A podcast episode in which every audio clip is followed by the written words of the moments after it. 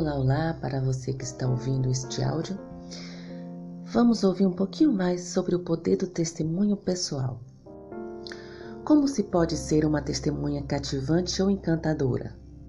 Primeiramente, uma testemunha de Cristo deve transmitir as verdades da palavra de Deus por preceito e exemplo, visto serem elas vivas e eficazes e mais agudas do que espada de dois fios ou dois cortes.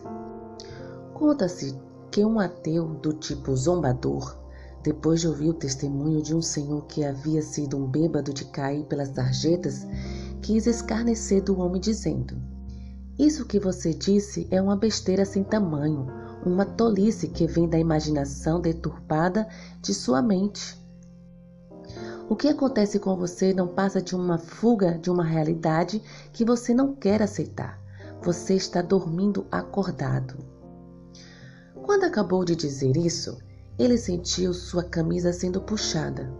O menininho olhou diretamente em seus olhos e disse: Senhor, se ele estivesse sonhando, não desperte. Ele tem sido um pai muito bom para nós desde que se tornou um crente. O impacto foi tão grande que o zombador saiu de fininho sem dizer nenhuma palavra.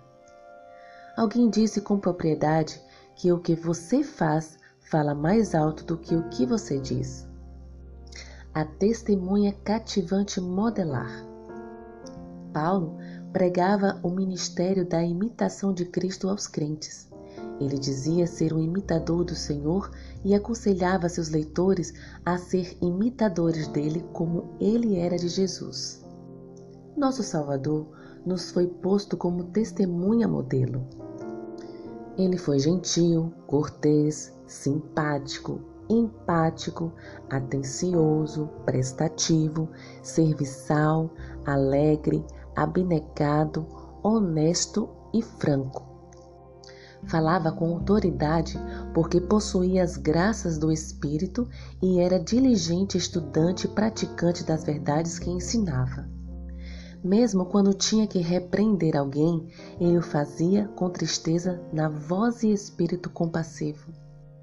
Quem já leu o livro Como Jesus Tratava as Pessoas teve a oportunidade de se demorar nos fascinantes atributos de testemunho de Cristo, a testemunha fiel e verdadeira.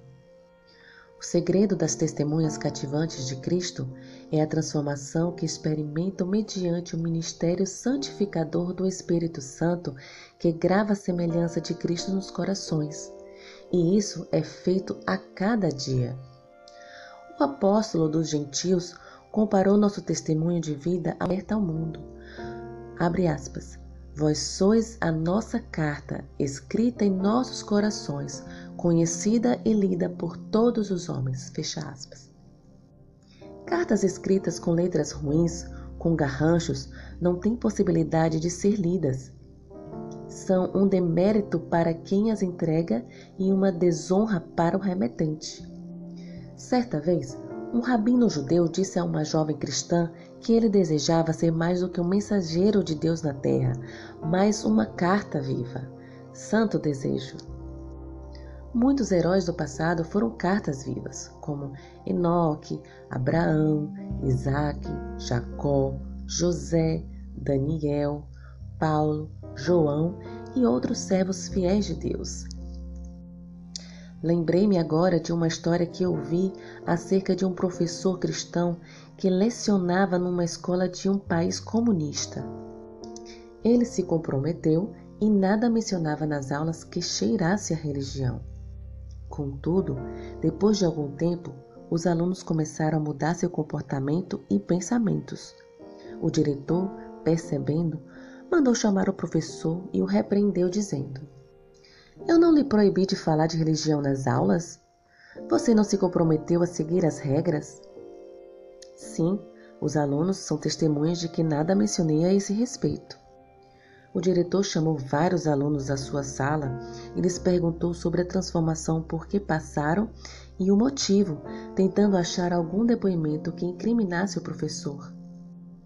Os alunos foram unânimes em afirmar que o mestre nada lhes havia falado de Cristo, de Bíblia, de religião, mas atribuíram ao silencioso testemunho dele um poder que mexeu com eles e impactou sua vida.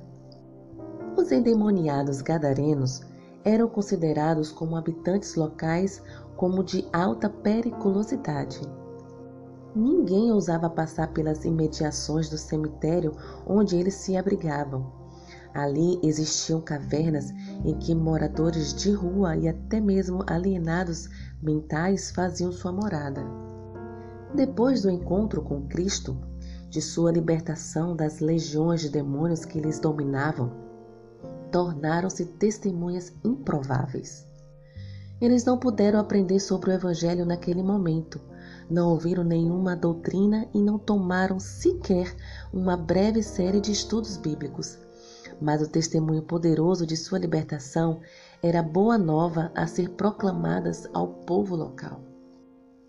As pessoas incrédulas podem não saber nada de teologia, de religião, de espiritualidade, porém sabem discernir o caráter dos cristãos. Vidas transformadas falam alto. Não podemos ocultar dos que nos cercam uma experiência de conversão, assim como não podemos esconder uma cidade edificada sobre o um monte. A lição menciona o testemunho de Paulo, o ex-perseguidor Saulo de Tarso. Suas atitudes antes do encontro com Cristo denotavam espírito odioso, extremista, cruel e implacável. Porém, o encontro na estrada de Damasco, um só notável encontro, transformou o abominável fariseu num apóstolo do amor de Jesus Cristo.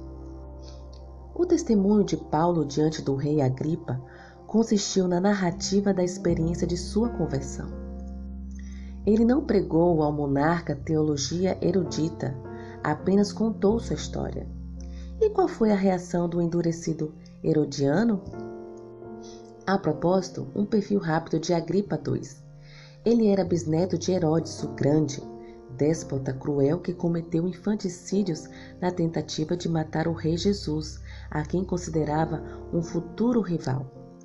O pai de Agripa II era Agripa I, que mandou decapitar o apóstolo Tiago e prendeu Pedro numa tentativa de matá-lo também. A despeito de sua disposição tirânica, teve que fazer uma confissão franca.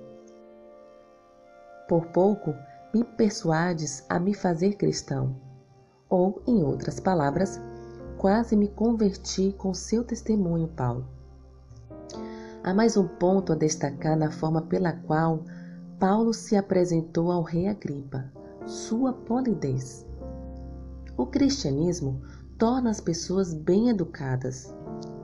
Cristo era cortês, mesmo com seus perseguidores, e seus verdadeiros seguidores devem manifestar o mesmo espírito. Olhem para Paulo, conduzido perante os magistrados. Seu discurso diante de Agripa é um exemplo de verdadeira cortesia assim como de persuasiva eloquência. O Evangelho não ensina a polidez formalista corrente no mundo, mas a cortesia que deriva de um coração cheio de bondade. Espero que você tenha gostado deste áudio. Um grande abraço.